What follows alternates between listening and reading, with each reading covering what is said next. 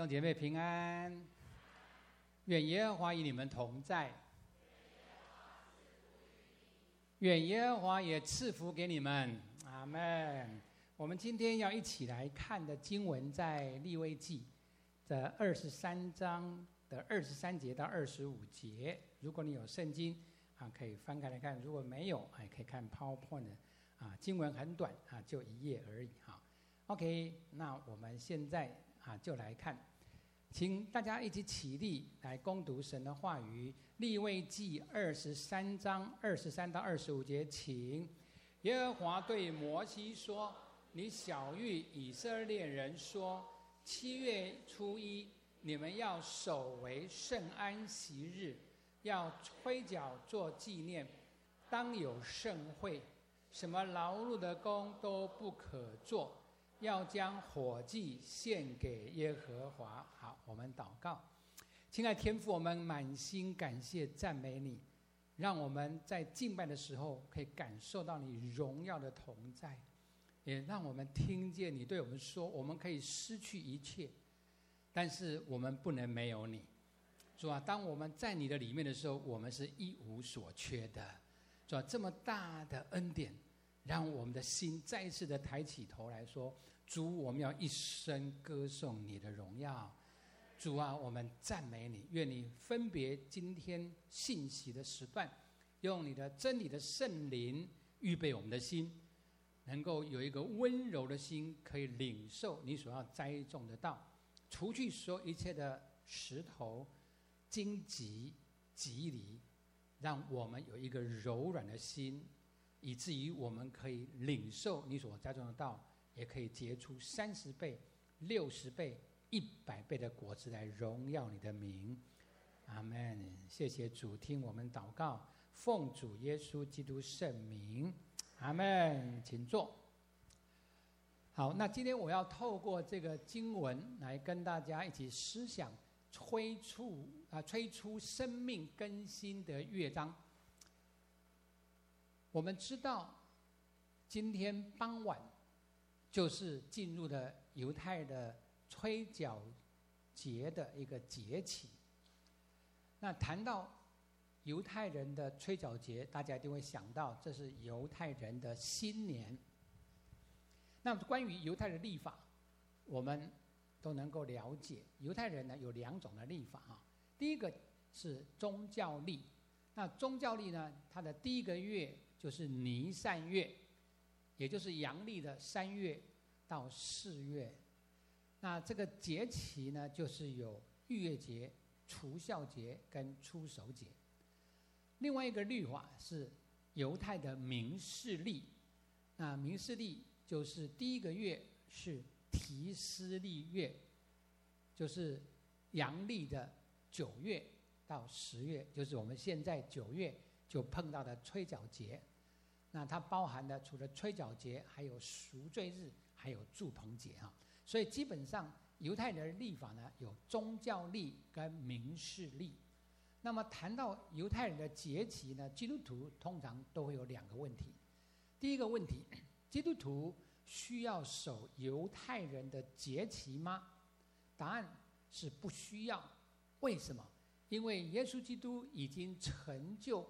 犹太人的节期预表，所有犹太人的节期都已经完成在耶稣基督的救赎里面。譬如说逾越节，已经在耶稣被钉十字架的时候，已经成就了这样的逾越节的工作了。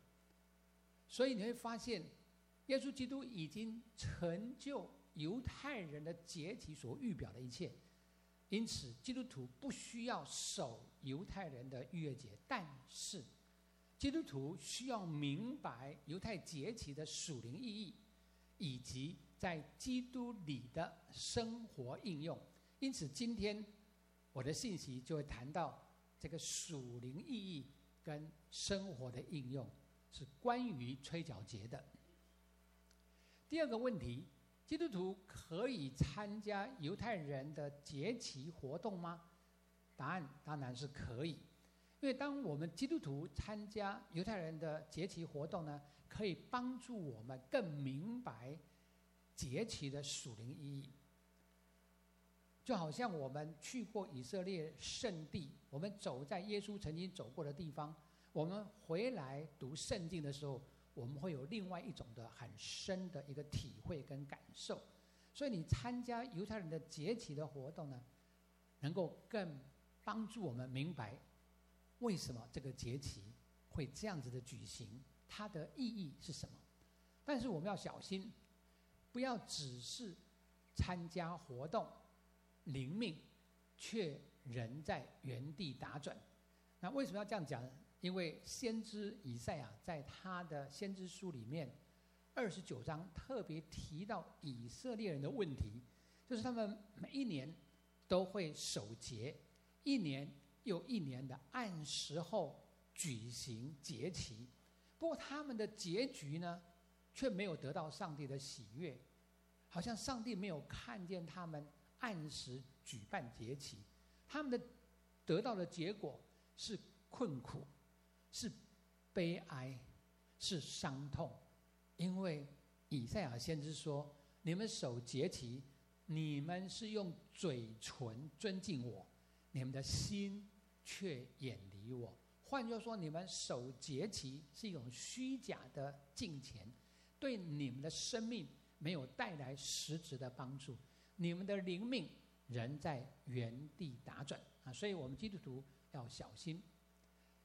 那么从犹太人的节期，我们可以看出神的心意，因为神设立节期，就是要让人与神相遇，而相遇的结果必然是带来生命的更新，而不是只是守一个宗教的节期。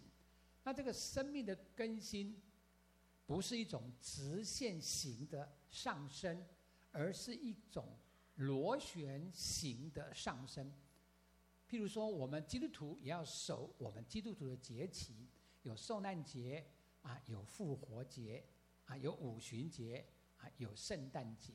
那我们要问自己的是：每一年我都守这些节期，但是我的生命有没有在原地打转？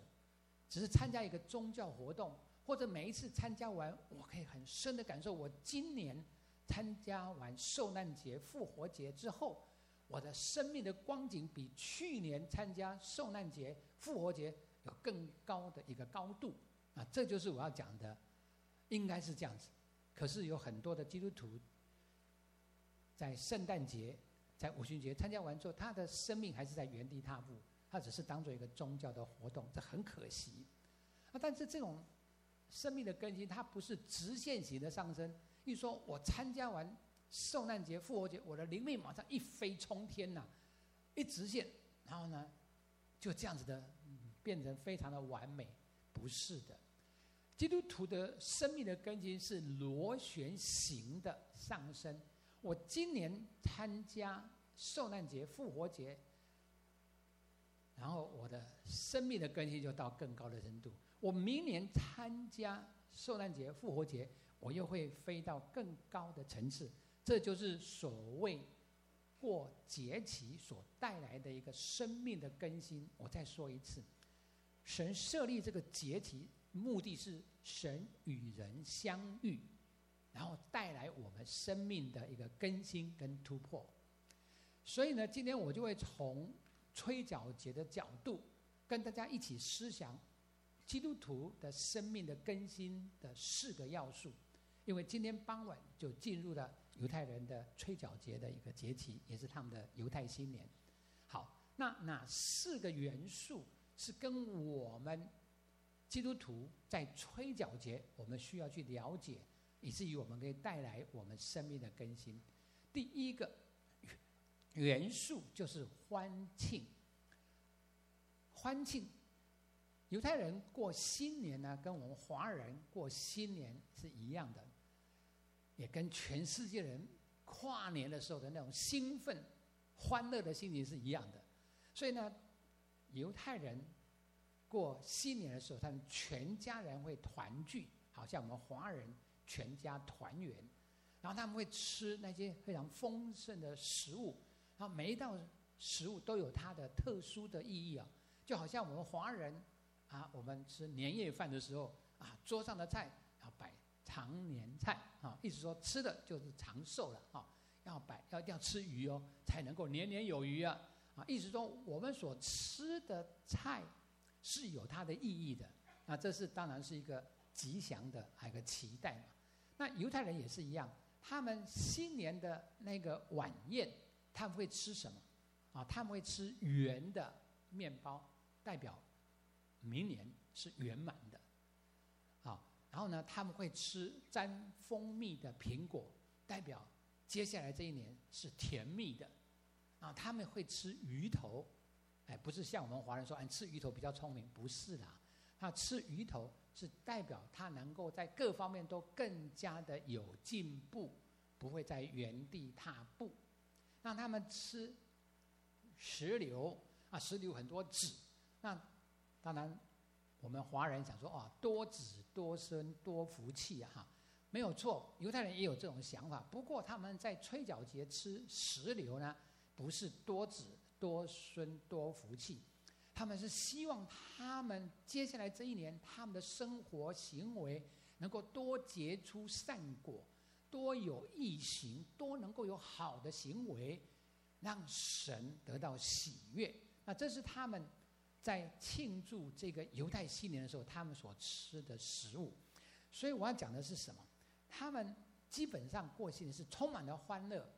那除了是新的一年之外要欢乐，其实他们有一个更深的啊一个属灵的因素，在他们的吹角节里面，就是他们会纪念神创造天地，所以就好像。这个约伯记那里所说的哈，就是地的根基安置在哪里？那，当然这就讲到神的创造，对不对？地的角石是谁安置的？上帝创造宇宙万有的神。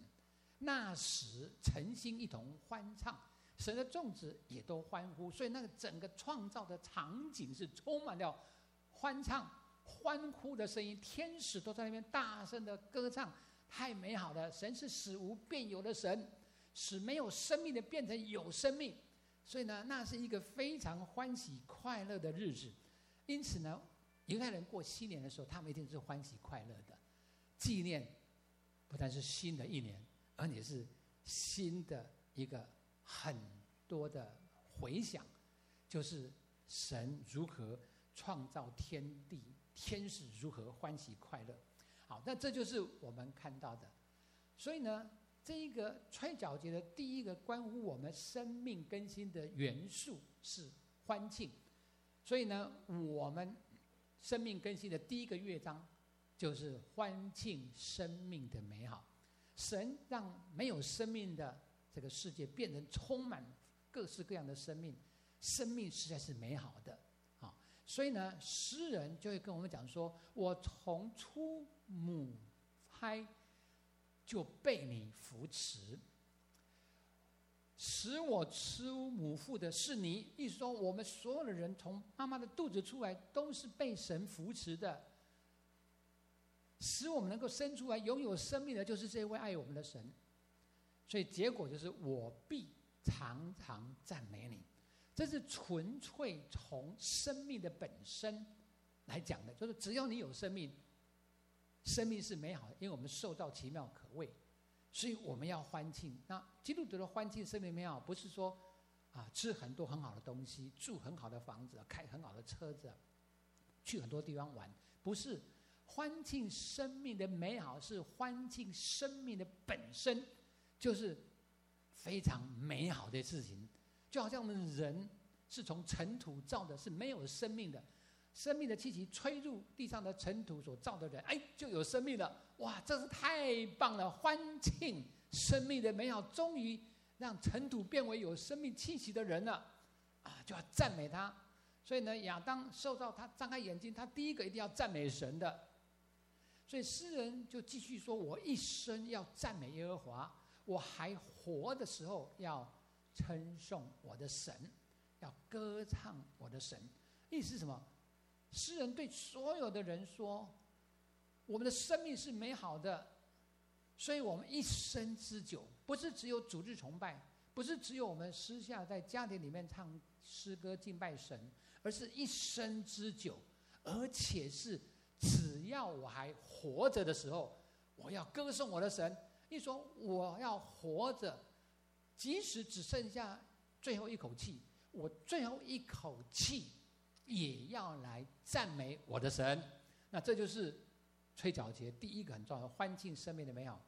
所以呢，台大很有名的教授张文亮教授，他最近他的妻子离开他，那妻子昏迷的时候，忽然间醒过来，对张文亮教授所说的话。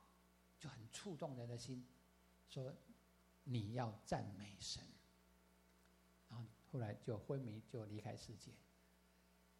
用他最后一口气说出这样的话：你要赞美神，不要因着我的离开而一直流泪哭泣。当然，我们亲人过世，我们会流泪，会放声大哭，这是很正常的。但是我们要说的是。只要我们还有生命，还有一口气，那最后一口气，我们可以用来说，我们要赞美神。所以呢，很多时候我们不太明白，我们会用我们生命的遭遇是快乐或痛苦来衡量我是不是在这个时候要赞美神。那么在约伯记很清楚的让我们看见。事情不是这样子的，约伯他蒙上帝祝福，有很多丰盛的产业，可是一夕之间，他却失去他所有的财产，失去他所有的孩子。那在这个时候，他很大痛苦的时候，他说了什么？他说：“赏赐的是耶和华，收取的也是耶和华，耶和华的名是应当称颂的。”有时候。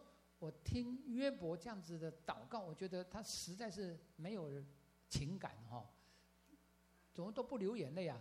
怎么一开始就讲这些赞美的话，那种感觉会出来？应该要放声大哭啊！可是他为什么会讲这样的话？其实大家了解，在整本圣经里面就是要讲这个观念。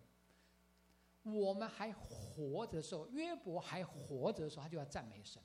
那些所有他的财产跟孩子被拿走的时候，神并没有拿走约伯的生命，所以约伯要赞美神的意思是说，即使神把我所赐给我一切的祝福全部拿走了，只要我还活着，我就要赞美我的神。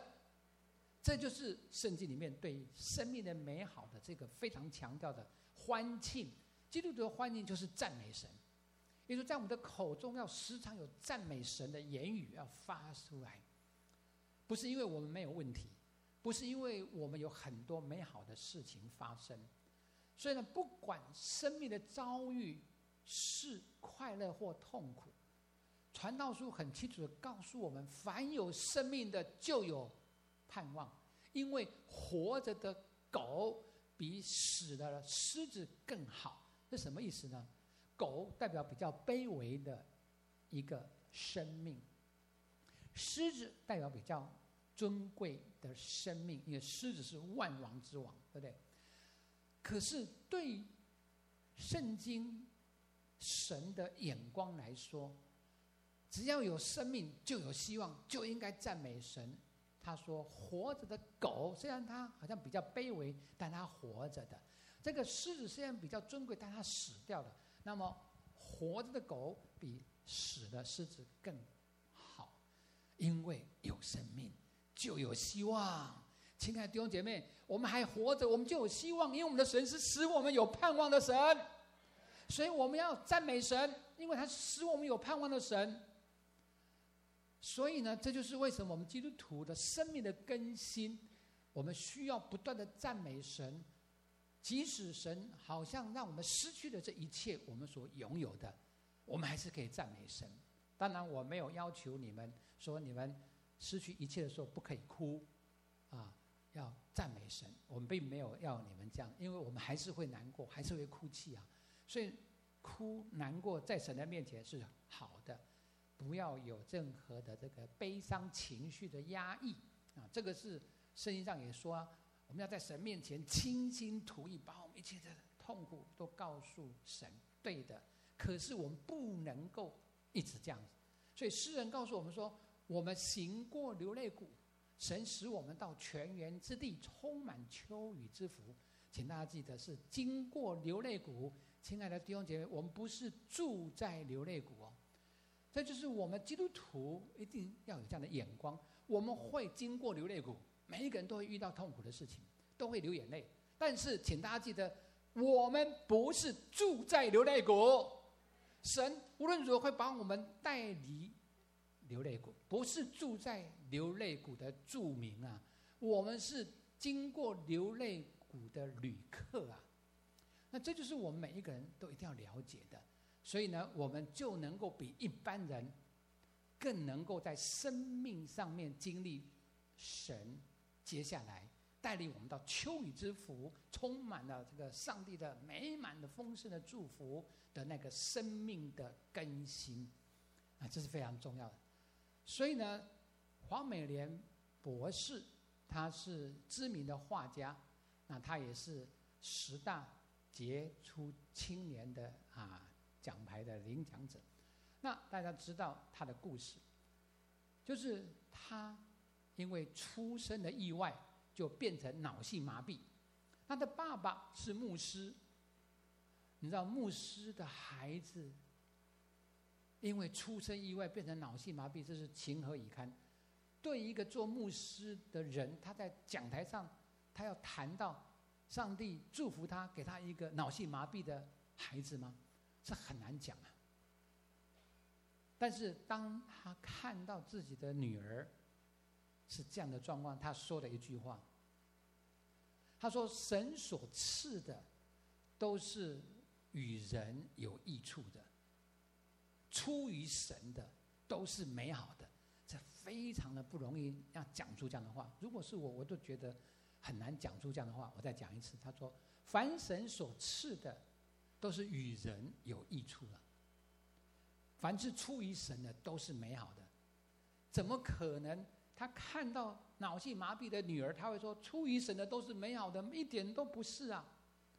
可是他就是用这样的一个信心超越他所看到的不美好，然后他们用全心全意爱栽培、扶持这个女儿。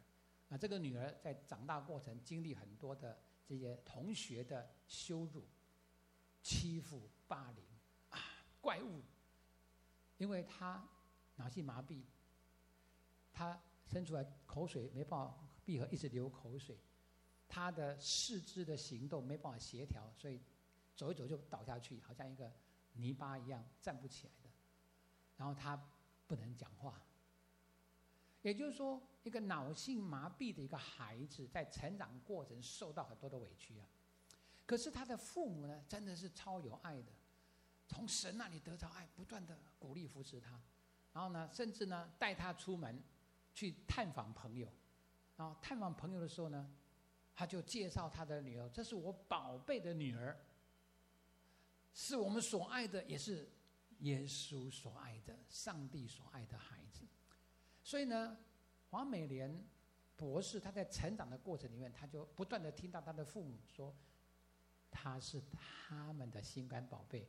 而且是耶稣、父母、上帝所爱的孩子，所以他里面就觉得很棒，他就不在乎那一些同学的霸凌，说啊，这个怪物啊，以后只有一条路可走，就去马戏团，在那边让人来看他这样，所以真的是，很伤他的心。不过他就是这样走过来，他拿到了美国加州大学的艺术博士，然后他。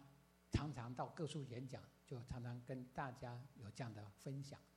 不要看你所没有的，要看你所有的。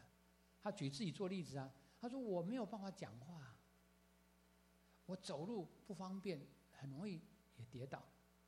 是上帝给我有的是吗？我有一个非常好的视力，我有一个非常好的听力，还有一个非常好的艺术的天分，可以画画。”所以他常常的勉励这些听他演讲的人，说：“Do not pray for an easy life, pray for a strong person。”就是我们跟上帝祷告的时候，不要只是说主啊，你给我一个平顺的一个日子可以过，要跟神祷告说主啊，让我成为一个坚强的人，可以面对生活许多的挑战。哇，真的是很感动啊！这个话出自王美莲博士的口中，让人更深的感受到，他真的在传讲一个生命的美好。所以呢，他就写了这样的歌。如果我能唱，如果你看歌词啊，你会很感动哦。让我们一起来念这个歌词，好，一起来。如果我能完整唱一首歌，那将是对你的感恩和赞美。好，停在这里。请问他现在不能唱歌，因为他不能说话，他只能够咿呀的。可是他如果能够唱歌，他说我要唱的那首歌就是对神的感恩和赞美。好感动，对不对？如果我是他，有时候也写不出这样的歌了。好，继续念下去。苦难中你给我安慰，彷徨时你给我智慧。虽然我不能开口唱一首歌，我却要对你献上真诚敬拜。每时刻你的手牵引我，你慈爱使我开怀。哇，神的慈爱让他能够开怀。他的心里面充满喜乐。好，我们再往下看。来，天上的云雀啊，会唱的人们呐、你们可愿带我歌颂上帝无比之美？我愿用耳倾听，我愿用心共鸣。这发自内心深处最美的声音，我真爱你，我真爱你。你有没有发现一个脑性麻痹的一个孩子，到最后说：“我真爱这位神，他有无比的美丽，而不是我真恨你，你为什么把我造成这个样子？”所以你会发现，很多时候赞美为什么能够让我们的生命能够更新跟突破，是因为赞美调整了我们的眼睛，让我们不要一直定睛在我们所。看到那不幸的事情或所失去的东西，而是转眼看这位神，他的全知全能全爱，他是照顾我的那位神。大山可以挪开，小山可以迁移，但是主的慈爱却永远不会离开我。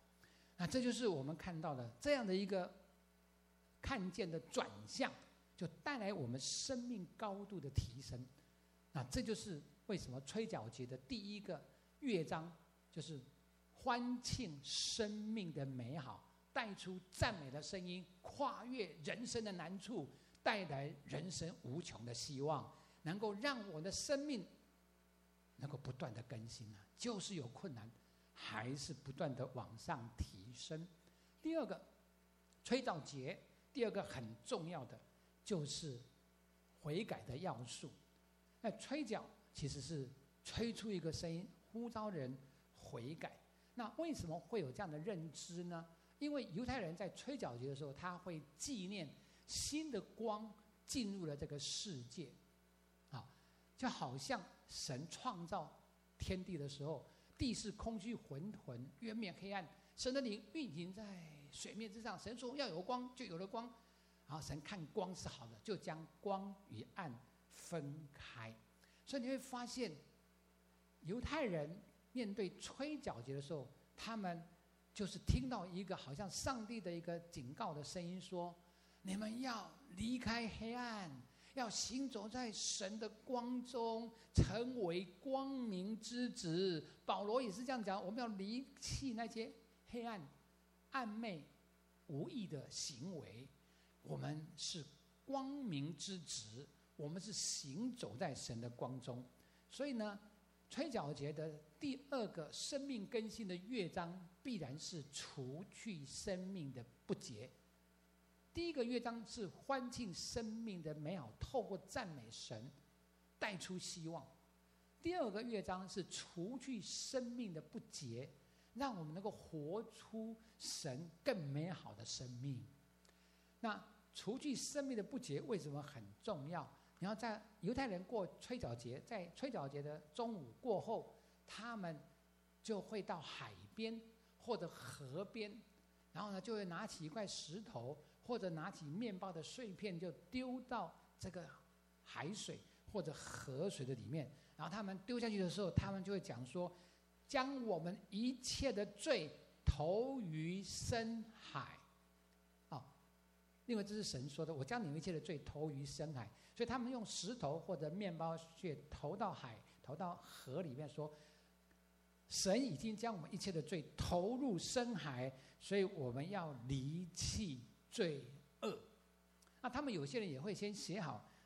过去一年得罪神的事情写好之后，然后就放在火上面，就把它烧掉。说所有的罪都已经烧掉了，不能够再影响我。那有些人就是用衣服来表达，他穿着衣服，他就摇动他的衣服，然后就会说：“我已经抖落所有一切罪的污染，成为圣洁。”就好，我们常常在祷告说：“抖落一切的世界的灰尘。”让我们成为圣洁哈，那类似这样的一个象征性的一个动作，他们都会讲，他们都会做，所以呢，表示什么？表示他们真的很认真看待生命的不洁。我们不能把过去一年生命的不洁带入新的一年里面，就好像我们在过除夕的时候，我们不可能把我们家里的垃圾在过年的时候都在留在家里面。除夕那天就是把所有的垃圾清出家门，不能够在我们的家中让我们过一个有垃圾的新年，对不对？如果华人都这样，那当然我们更了解什么叫做犹太的新年要除去生命的不洁。那怎么除去呢？就是要深深省察自己的行为。先知耶利米知道，很多时候犹太人他们都是很肤浅、很表浅的承认自己的罪。都没有很深入的去看到自己的问题。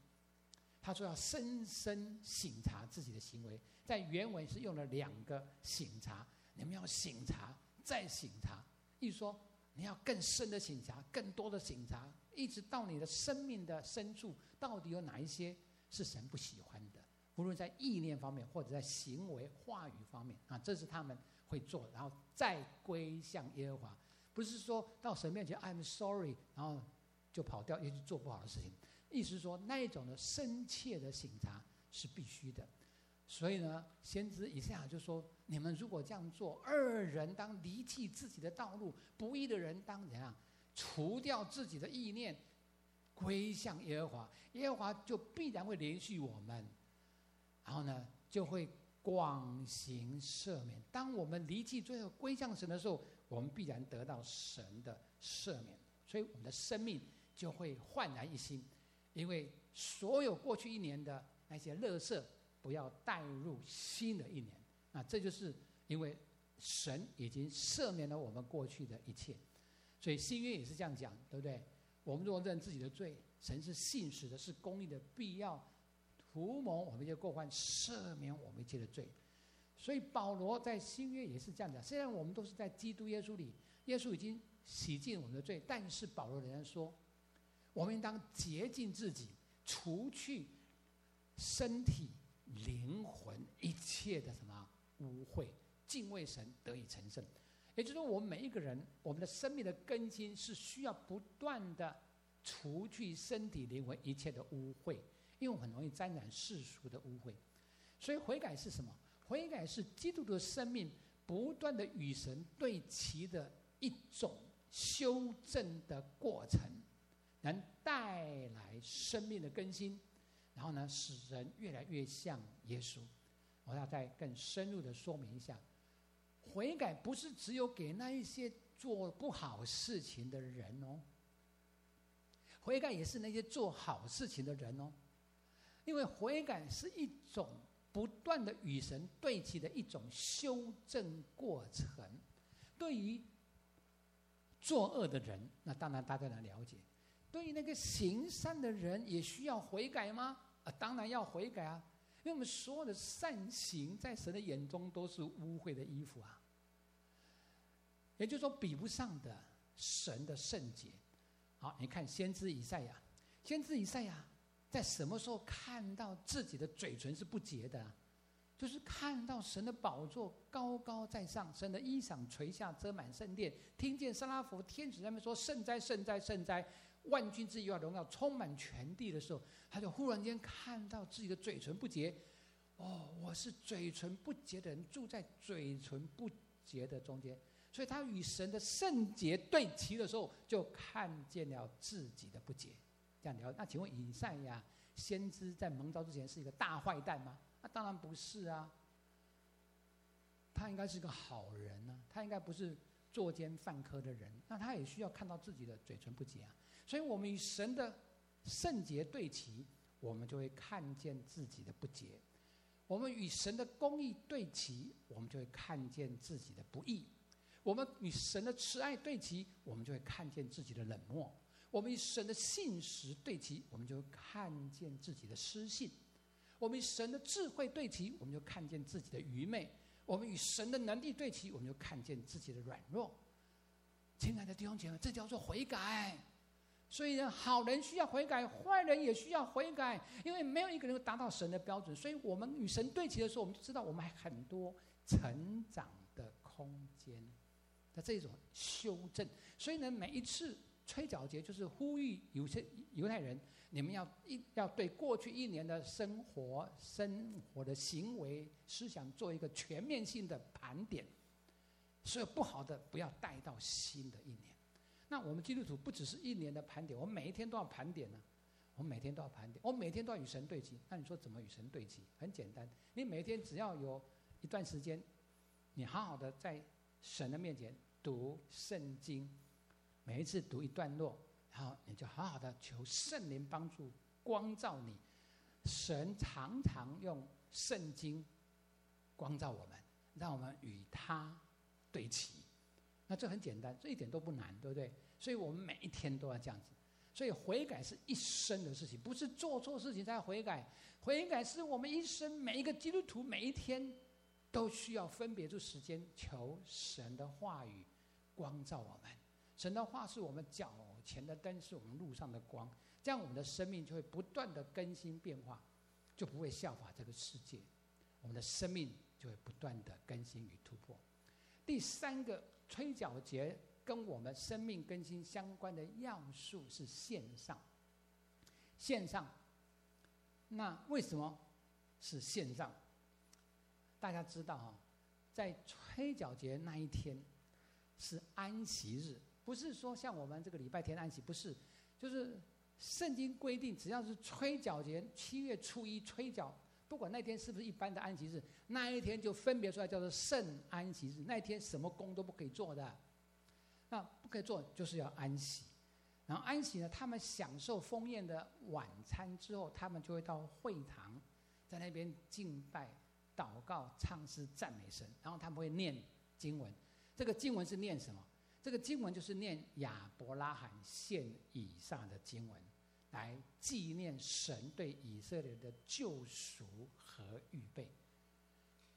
也就是说，吹角节对犹太人的意义，属灵的意义，就是说，若不是神为亚伯拉罕预备那个公羊，他的两只脚卡在那个浓稠的树丛中跑不掉，被抓来代替以撒献祭。以撒早就没命了，哈，意思是这样，所以它代表它是一个神的救赎跟预备。所以呢，这代表什么？献上对犹太人讲，就是他纪念亚伯拉罕献以撒的经文。神说：“你要带着你的儿子，就是你独生的儿子，是你所爱的以撒，往摩利亚地区，在那里把他献给我。”哈，所以你会发现，这就是一个献上。那亚伯拉罕要学习顺服的功课，所以基本上第三个乐章，吹角节吹出生命更新的第三个乐章就是献上生命的最爱，这是亚伯拉罕生命的更新的最高峰，就把他的最爱献给神。那这就是我们每一个基督徒我们需要学习的，这是一一生的功课。我们有很多的最爱。那我找两个最爱跟大家来分享。第一个，我们最爱我们的身体，人都是保养顾惜自己的身体，把钱用在自己的身上啊，大家都觉得不是浪费，对不对？好，所以呢，当然照顾身体是对的，不过献上身体比照顾身体呢，可能更值得我们思想。所以保罗说，我以神的慈悲劝你们，将身体献上，当作活祭，是圣洁的，是神所喜悦的。你们如此侍奉乃是理所当然，大家都会背。大家都会背，不代表我们都做到，对不对？我会背这个经文，不代表我就献上我的身体，不见得是这样。我们会背，不代表我们会做。所以求主怜悯恩待，让我们献上我们的身体啊，身体非常重要，因为我们所有人生一切的活动都跟我们的身体有关系。我如果没有这个身体，我就不能做这些事情了哈。所以献上身体就是把神给你最好的一个身体，你要献给神来使用。第二个献上财物，对不对？啊，神不但给我们身体，而且让我们拥有一些财物嘛。啊，所以这些财物都要献上的啊。所以在啊，大卫献要建殿的时候，他说：“我算什么？啊，我的民众算什么？啊，竟然能够如此乐意奉献！哇，很喜欢这个乐意乐意奉献，乐意。有人有钱，但是他不乐意奉献；有人没有钱，但他乐意奉献。那神看得很清楚，寡妇的两个小钱，神喜欢。”那为什么会乐意？因为万物都是从你而来，我们把从你而得的献给你。大家都会背，对不对？大家也都有在做奉献的事情。但是我要讲的是，这些都很好，但是我们的态度是乐意的态度吗？啊，这是值得思想。当然，最后最挑战我们就是耶稣说的话：“你爱我比这些更深吗？”那这些是哪些？这些可能在当时的场景就是。耶稣给彼得整夜劳力捕不到，后来耶稣就让他们捕到一百五十三条大鱼啊，可能是讲这些神给他的恩典，也可能是讲到耶稣看他们没有东西吃，早上给他们准备热腾腾的早餐请他们吃，啊，这也是这些的一部分。但是我要讲的是，这些是哪些？我觉得神对耶稣对彼得这样说，是挑战我们所有基督徒跟随耶稣人要明白一件事情。就是这些是哪些呢？这些就是如果神给我们的恩典祝福超过了爱耶稣的程度，那一些就是我们需要献上的最爱。我再讲一次，我们每一个人同时呢领受很多恩典祝福，对不对？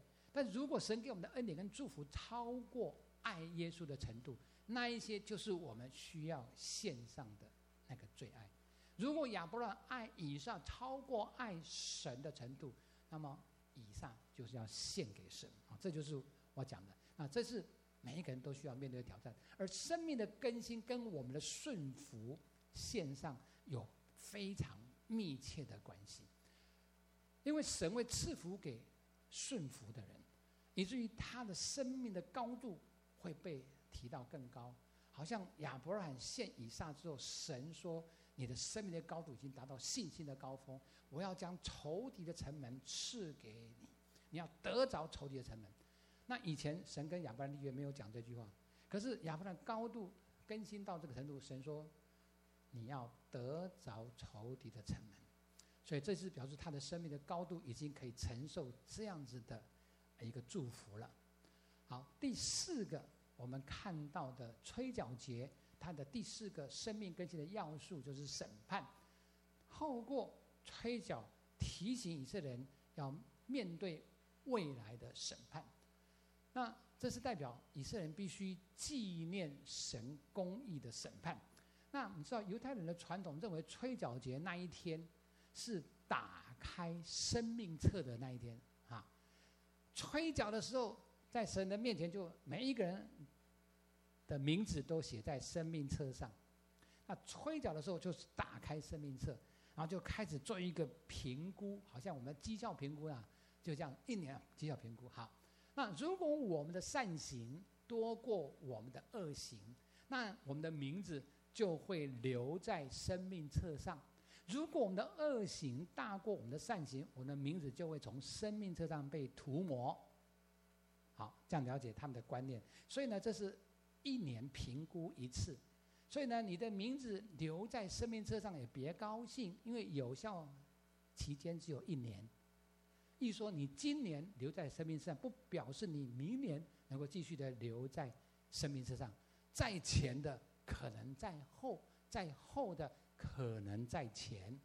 啊，所以呢，这就是说提醒每一个人说，哎，你在生命上你不要洋洋得意啊，你现在被除名也不要很难过，你明年还有机会。好，这就是他要表达的。然后他们每一次这个吹角节的时候，他们呢，啊，祝福对方的时候就会这样祝福：祝你在新年被纪念在生命册上。一说祝福你的名字能够留在生命册上。所以你会发现。这就是他们相信这个神是按公义审判世界的神，所以善行恶行在神的面前，神都看得非常清楚。所以呢，在新约末次号角响起的时候，我们看到耶稣再来的时候，也是这样说。那时候他要按个人的行为报应个人。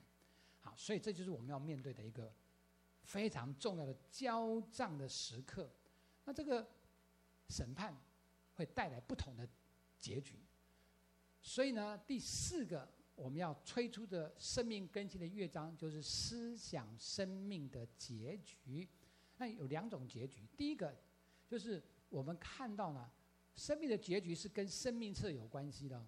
所以当神审判我们的时候，我们要问一下自己说：哎，我的名字有没有写在生命册上？那这是是一个交账的观念。其实犹太人跟基督徒都有交账的观念。我的善行，我的恶行，我服侍主的工作侍奉，这都要交账的哈。所以呢，当神的审判临到我们的时候，你的名字有没有在生命册上，变成很重要的一件事情。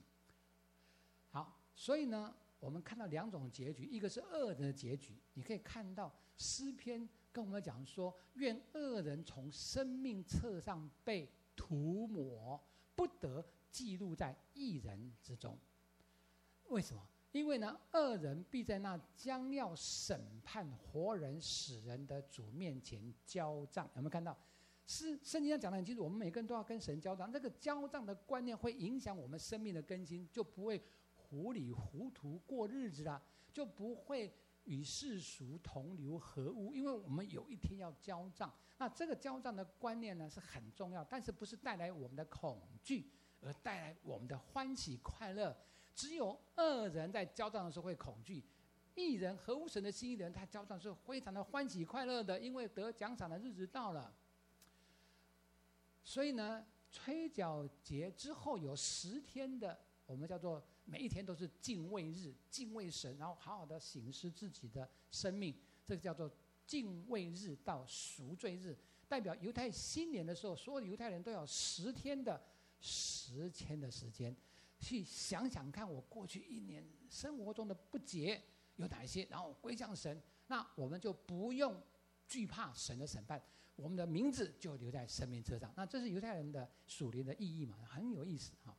那义的结局也是一样哦，你会发现，凡得胜的，啊，必穿这样的白衣，我也必不从生命册上涂抹他的名，而且呢，在我父的面前，还有天使的面前，我要认他。意思是说，这个是得胜者的赏赐哦。那这个是讲给谁听？讲给撒狄教会，就是启示录有七间教会。那其中一间叫撒狄教会，撒狄教会是很特别的教会，就是神从来没有夸奖过他，反而责备他。为什么？他的特征是什么？他的特征是暗名是活的，其实是死的。我再说一次，他是教会，他是基督徒组成的团体，可是他暗名是活的啊，暗名是基督徒，可是却是死的。他们的行为没有一样是完全的。一说他是基督徒，可是他活得像世俗的人一样。世俗人做什么，他也做什么，所以他暗名是活的，其实是死的。然后接下来我们看到神就告诉他们：凡得胜的才能够穿白衣啊。那意思什么，意思是说，你面对世俗的污染的时候，你有没有成为得胜者？其实从圣经的观点，从新约的角度来讲的话，每一个真正得救的人，真正重生得救的人，都是得胜者。可是实际上，我们看到教会的弟兄姐妹的光景不是这样子，就是得救人不全都是得胜者。因为我们常常会有肉体的软弱，我们常常会有撒旦的迷惑，我们常常会在世界里面被影响，价值观会产生偏差，所有这些都让我们没有办法成为得胜者。但是其实每一个真正靠圣灵重生得救的人，也会靠圣灵胜过所有一切罪恶的权势，致使身体的恶行，所以应该是得胜者。所以这边得胜者就能穿白衣，意思说白衣代表什么？代表我们的生活，代表我们的生命是洁白的状态，是神所喜的状态，没有穿污秽的衣服。那这样的人，他的名字就写在什么生命册上？所以，这样的人在面对最后的审判的时候，他会不会担心？不会，他欢喜快乐，因为他生在名生命册上，他一定得奖赏的啦。但是如果有些基督徒，他活得像世俗的人一样，完全不像基督徒，他的名字能够在生命册上吗？当然不可能啊！因为称我主啊主啊，不能都进神的国，唯独遵行我父旨意的才能进去啊。所以呢，这就是挑战我们，不要做一个虚假的基督徒。让我们做一个真实的基督徒。所以呢，怎么样才能够得胜者？得胜者的基督徒的记号是什么？有两个记号。第一个就是呢，持守真道，不要掉在这个错误的信仰的道路，然后还要追求圣洁，不要沾染世俗的污秽。第二个特质就是善用恩赐，神给每一个都一个恩赐以上，对不对？多做主工，荣耀神，造福人群呐、那这就是得胜者的记号。那不是靠着我们的力量来做，请记得，这个如果你靠着力量来做，这又变成功德的啊、拿这个来跟神要奖赏，不是。所有这些你能够做到的，都是因为圣灵的帮助，都是因为圣灵在我们生命里面，他带领我们能够持守信仰，因为他是真理的灵。那我们要追求圣洁，因为他是圣洁的灵，他让我们能够。有恩赐，因为赏赐各样恩赐的圣灵，然后他让我们多做主工，让我们有力量能够服侍更多的人，荣耀神。所以，亲爱的弟兄姐妹，今天我们在神面前，今天晚上就是犹太人的吹角节。然后我们吹角的时候，我们要看到他在提醒每一位基督徒，生命的更新有四个相关因素：第一个是什么？欢庆；第二个悔改；第三献上；第四是什么？审判。这四个要素凸显了我们吹出生命更新的四个乐章。第一个乐章是什么？欢庆生命的美好，要不断的赞美神，超越大小的难处。第二个是什么？除去生命的不洁，让我们在神的面前时常的与神对齐，以及不断的修正我们的生命的轨道。第三个要献上生命的最爱，把神所赐给我们的也献上，不要。扣留神的恩典跟祝福。第四个，要思想生命的结局。有一天，每个人都要在神面前交账。白色的大宝座前面有两卷书，一个是一般的案卷，叫行为册；一般叫生命册。没有在生命册的，他的结局就在硫磺火湖的里面。那这就提醒我们说，我们要小心、警醒、谨慎、自守，面对我每一天的生活。我们一起低头，我们来祷告。亲爱的弟兄姐妹，今天我释放这样的一个吹角节的属灵的意义的信息，让我们在基督耶稣能够活出他要我们活出的生命更新的样式。我相信这是好的一件事情，所以我们现在把我们的手放在我们的嘴唇的上面。这个嘴唇就是我们要常常的赞美神，不管我们现在遇到什么状况。赞美神的话要常常的在我们的口中，这是不容易的。像约伯，失去了一切的财产，失去了一切的孩子，他并没有用口犯罪。赏赐的是耶和华，收取的是耶和华，耶和华的名是应当称颂的。我们可以在神面前哭泣、难过，为着自己的悲伤。失去而难过，但是我们不是住在流泪谷，我们是经过流泪谷。神的慈爱会陪伴我们度过流泪谷，然后引导我们到泉源之地，充满秋雨之福。所以你的未来不是眼泪，你的未来是彩虹，是上帝的祝福。我们一起开口为自己来祷告。哈利路亚，主啊，是的，主啊，保守我的口，让我们的口袋里面前，因着生命的美好欢庆。只要我还有生命，只要我还有一口气，我还是来赞美你的。主啊，是的，因为说我们一生活着要赞美你，我还活着的时候要歌颂你。主啊，是的，主啊，我们为着生命的美好来赞美你。就像黄美莲这样的一个脑性麻痹的，他也说，如果他能够唱歌，他所要唱的就充满感恩跟赞美的诗歌。主啊，是的，这就是你的见证人。主啊，求你帮助我们在座的弟兄姐妹超越我们现在所遇到的一切难处，让我们的口能够更多的赞美你。主啊，我把我们的眼泪交给你，求你把你的彩虹赐给我们，让我们可以看见眼泪之后的彩虹是何等的美好。求主祝福我们每一位。我们再来祷告，请你按在你的眼睛上面。按在眼睛上，眼睛要看见什么？看见神的宝座，是一个与神对齐的状态。我们的口是要赞美神，欢庆生命的美好。我们的眼睛要不断的与神对齐，以至于我们的生命可以不断的修正，越来越讨神的喜悦。所以我们一起开口来祷告。主啊，是的，主啊，当我们把手放在眼睛上的时候，带我们的眼睛不是只看到，主啊，我们人的那些不足跟美好。我们要看到你的荣耀，主啊，是的。当我们对齐你的公义的时候，我们要看见我们的不义；对齐你的圣洁，我们看见自己不洁；对齐你的慈爱，我们要看见自己的冷漠；对齐你的信实，看见自己的失信。主啊，是的。当我们愿与你对齐的时候，无论我们是好的不好的，在你面前，我们都有非常大的一个成长的空间。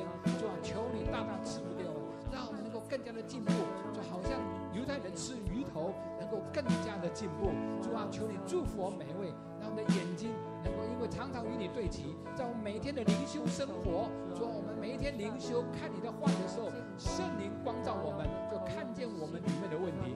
主啊，求你检查我们，试炼我们，看我们里面有什么恶行没有，引导我们走永生的道路，让我们的生命更新能够不断的突破。主，我们感谢，我们再来祷告，你的双手举起来，献上你的最爱给神。一切都是神给我们，本来双手是空空的，来到人间我们没有拿什么来，但是神把一切的丰富的祝恩典跟祝福放在我们的手中，我们把这些恩典祝福再一次的奉献给神，包括我们的生命，包括我们的财产，包括我们一切，我们一起开口来祷告，主啊，是的，主，我们赞美你。我们相信说，当我们这样子双手举起来，把你所给我的，我们甘心乐意的再还给你。主啊，我相信你的心一定欢喜快乐。主啊，因为这就是我们生命的根基，透过我们的顺服。主啊，我们要效法亚伯拉罕献以上。主啊，那是他最宝贵的独生爱子，他就献给你。就好像你不爱惜自己的独生爱子，耶稣，你把他赐给我们，叫我们信人不至灭亡，反得永生。我们感谢你。最后，我们来祷告，不但为我们的嘴唇、为我们的眼睛、为我们的手，还要为我们的脚来祷告，因为我们的脚奔跑人生的道路，难免沾染了很多不好的东西。但是保罗说：“当跑的路我已经跑过了，有公义的冠冕为我存留。”你交账的时候，我交账的时候，是不是一个充满欢喜快乐？说有公义的冠冕为我存留，因为在生命车上的都要得着公义的冠冕。所以我们一起开口为自己来祷告，然后我们因为有交账的这样的一个心，以至于我们真能够警醒、自守在今日的生活。主，我们感谢你，赞美你，求你帮助我们，然后在你的面前，我们真的是因为谨慎自守、警醒祷告。主啊，在面对你再来的日子，主，我们能够坦然无惧面对你的审判，我们可以欢喜快的领受你的奖赏。主啊，我们赞美你，愿你圣灵帮助我们，不是靠着我们自己的力量来完成这个。求你祝福我们每个都成为得胜者，让我们每一双脚都跑在得胜的道路，都能够因着圣灵的帮助，主啊，我们可以持守。真道，主啊，那美好的仗我已经打过了，可以活出圣洁。主啊，可以善用你的恩赐，可以多做主的工，荣耀神，造福人群。主啊，我们赞美你，我们感谢你，哈利路亚。主，我们赞美你，我们一起起立，用这首诗歌来回应今天的信息。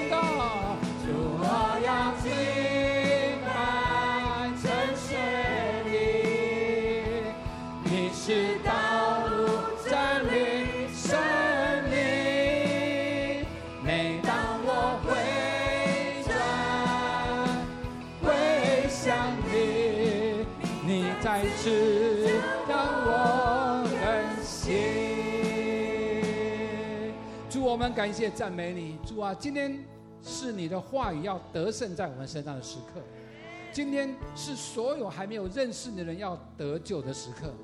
我们中间，如果你还没有受洗，你是慕道友，你今天来到我们中间，你现在把手放在你的胸前，我要带领你来祷告。我祷告一句，你跟着我祷告一句。亲爱天父，我感谢你。今天我听到一个生命更新的好消息。我承认我还不认识你。我还没有认识到耶稣基督的宝贵救恩。但是我现在愿意打开我的心门。接受你的救赎。赦免我的罪。赐给我永远的生命。谢谢耶稣。听我的祷告。奉主耶稣的名。主耶稣的名，主，我们赞美你。今天在我们中间还没有认识你，他们有了机会来认识你。我们中间认识你的人，我们有机会因着你的圣灵的帮助，我们可以走在生命不断更新的道路。